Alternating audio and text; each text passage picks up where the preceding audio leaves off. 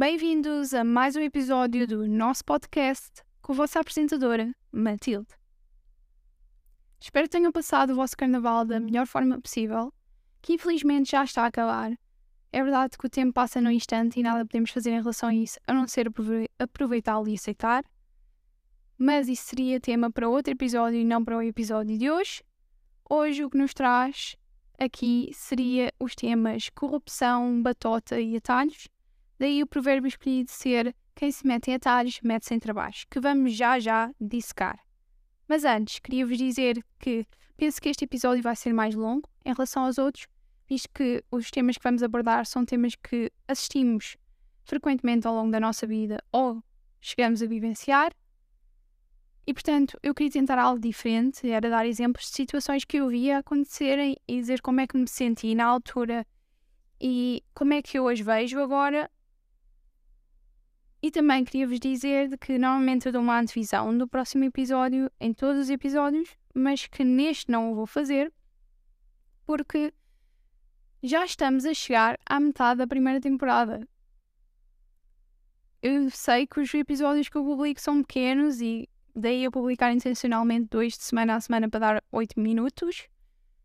Uh, mas de qualquer forma, ainda há umas semanas atrás tinha começado este podcast e agora já estamos a meio da temporada. E portanto eu queria fazer algo diferente no próximo episódio. Talvez trazer um convidado, não sei. Ou então responder a perguntas vossas, responder a, desafios que vocês tenham ou falar de temas que vocês achem, achem pertinente trazer aqui e queiram ouvir. Portanto, está em aberto. E daí eu ter experimentado no episódio anterior as sondagens, algo que quero manter nos próximos episódios, para que vocês me deem essas mesmas respostas e, sondagem, e sugestões. Portanto, daí eu não dar uma antevisão neste episódio. Vamos então para o tema propriamente dito. Eu sei que eu já trouxe a escola no episódio anterior ou há dois episódios, mas eu acho que é o melhor exemplo para falar, por exemplo, de batota e de copiar em testes. Ora, a mim sempre disseram que a batota é algo errado porque nos traz apenas benefícios a curto prazo e não a longo prazo. E sempre me disseram também que a base do bom futuro era uma boa educação. Daí eu valorizar bastante a educação, talvez até demasiado. Olhando para trás, eu diria que fui demasiado exigente comigo em certas situações e que devia ter relaxado mais. Hum, e daí eu estar a tentar melhorar e largar esses hábitos que eu tinha que não eram saudáveis de todo. Mas pronto, eu sempre valorizei a escola e sempre estudei bastante.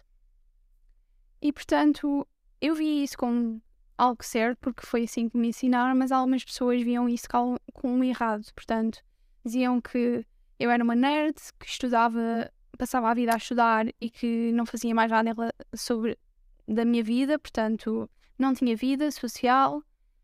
Usavam tecnicamente gozavam por fazer isso e valorizavam e, e idolatravam, achavam as pessoas fixes aquelas que copiavam. Eu ouvia coisas do género.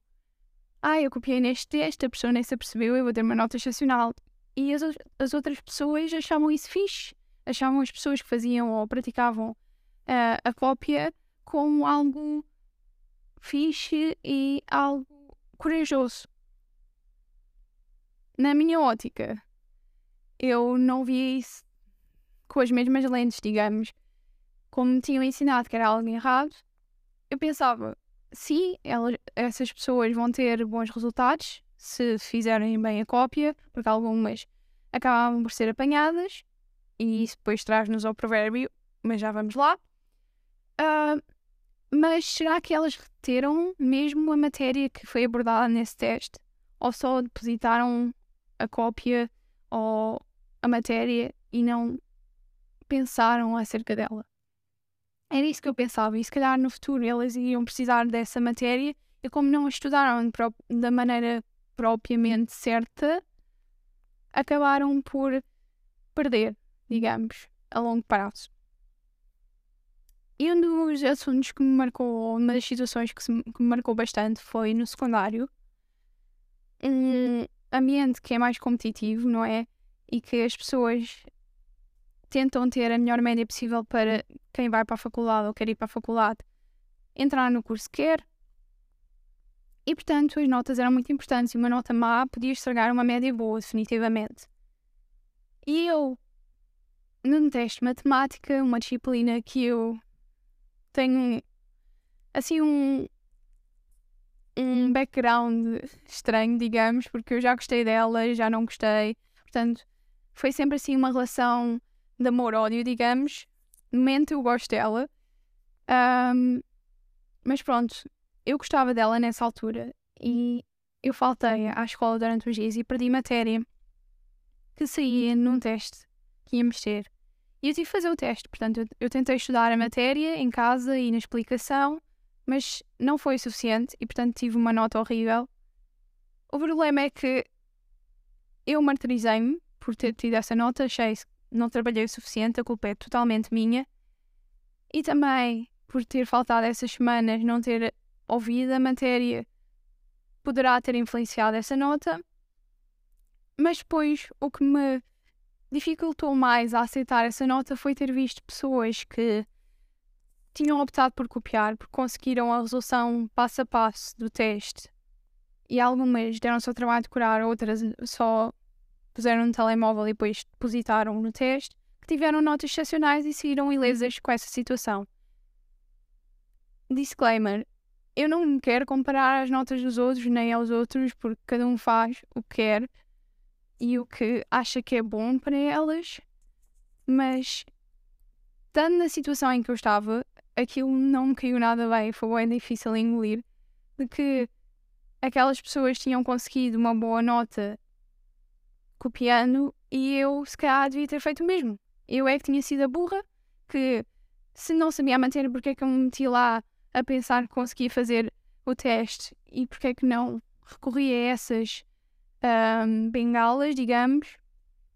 E portanto senti-me muito mal comigo mesma e isso definiu muito o resto do ano nessa disciplina. Portanto, eu até tinha notas boas, passei a não ter notas boas a essa disciplina uh, porque eu acho que desisti completamente. Eu pensei, a minha média já está completamente estragada, não vale a pena fazer, uh, fazer nada e o resto da matéria é relacionada com esta matéria. Se eu não a percebo, não vou perceber o resto da matéria. E, portanto, entrei ali numa bola neve no que toca a matemática. Felizmente já ultrapassei, mas que, se calhar se tivesse visto a situação de outra forma no passado e se não tivesse valorizado tanto a cópia e a tal bengala, um, eu teria ultrapassado o obstáculo e não teria tido tanta dificuldade o resto do ano como tive. E depois aquilo, não só aquela, aquela bola neve, não só se estendeu àquela disciplina, mas também às outras. Qualquer coisa que eu fizesse mal ou qualquer erro que eu cometesse, eu martirizava-me o dobro do que já fazia antes. Portanto, foi difícil de engolir. Felizmente já estou no melhor sítio, digamos, mas foi um ano de facto muito difícil para mim no que toca a isso. E penso que ver os outros daquela forma, mais uma vez, não nos devemos comparar, mas como eu vi aquilo em primeira mão, eu pensei, porque é que eu não fiz como eles? Percebem? Não fiquei chateada com os outros, porque mais uma vez o que não interessa aos outros, mas pensei, porque é que eu não o fiz?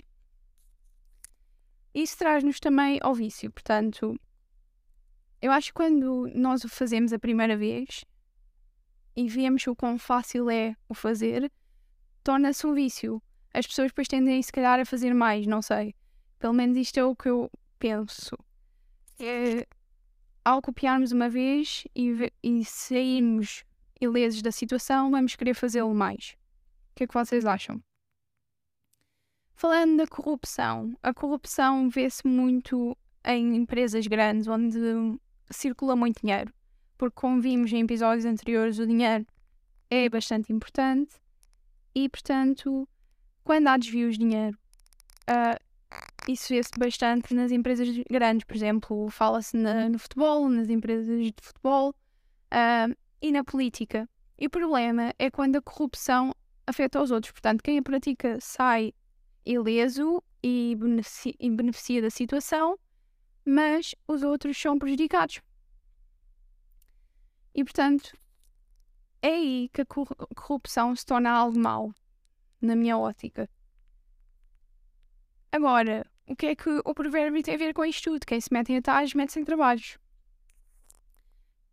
O que é que o provérbio quer dizer? É que quem opta por utilizar estas ditas bengalas, não todos, infelizmente, mas alguns, acabam por se meter em trabalhos. Portanto, sim, há benefícios a curto prazo, como já tinha dito, mas a longo prazo irão haver consequências. Há sempre consequências para as nossas ações, algumas boas, outras más.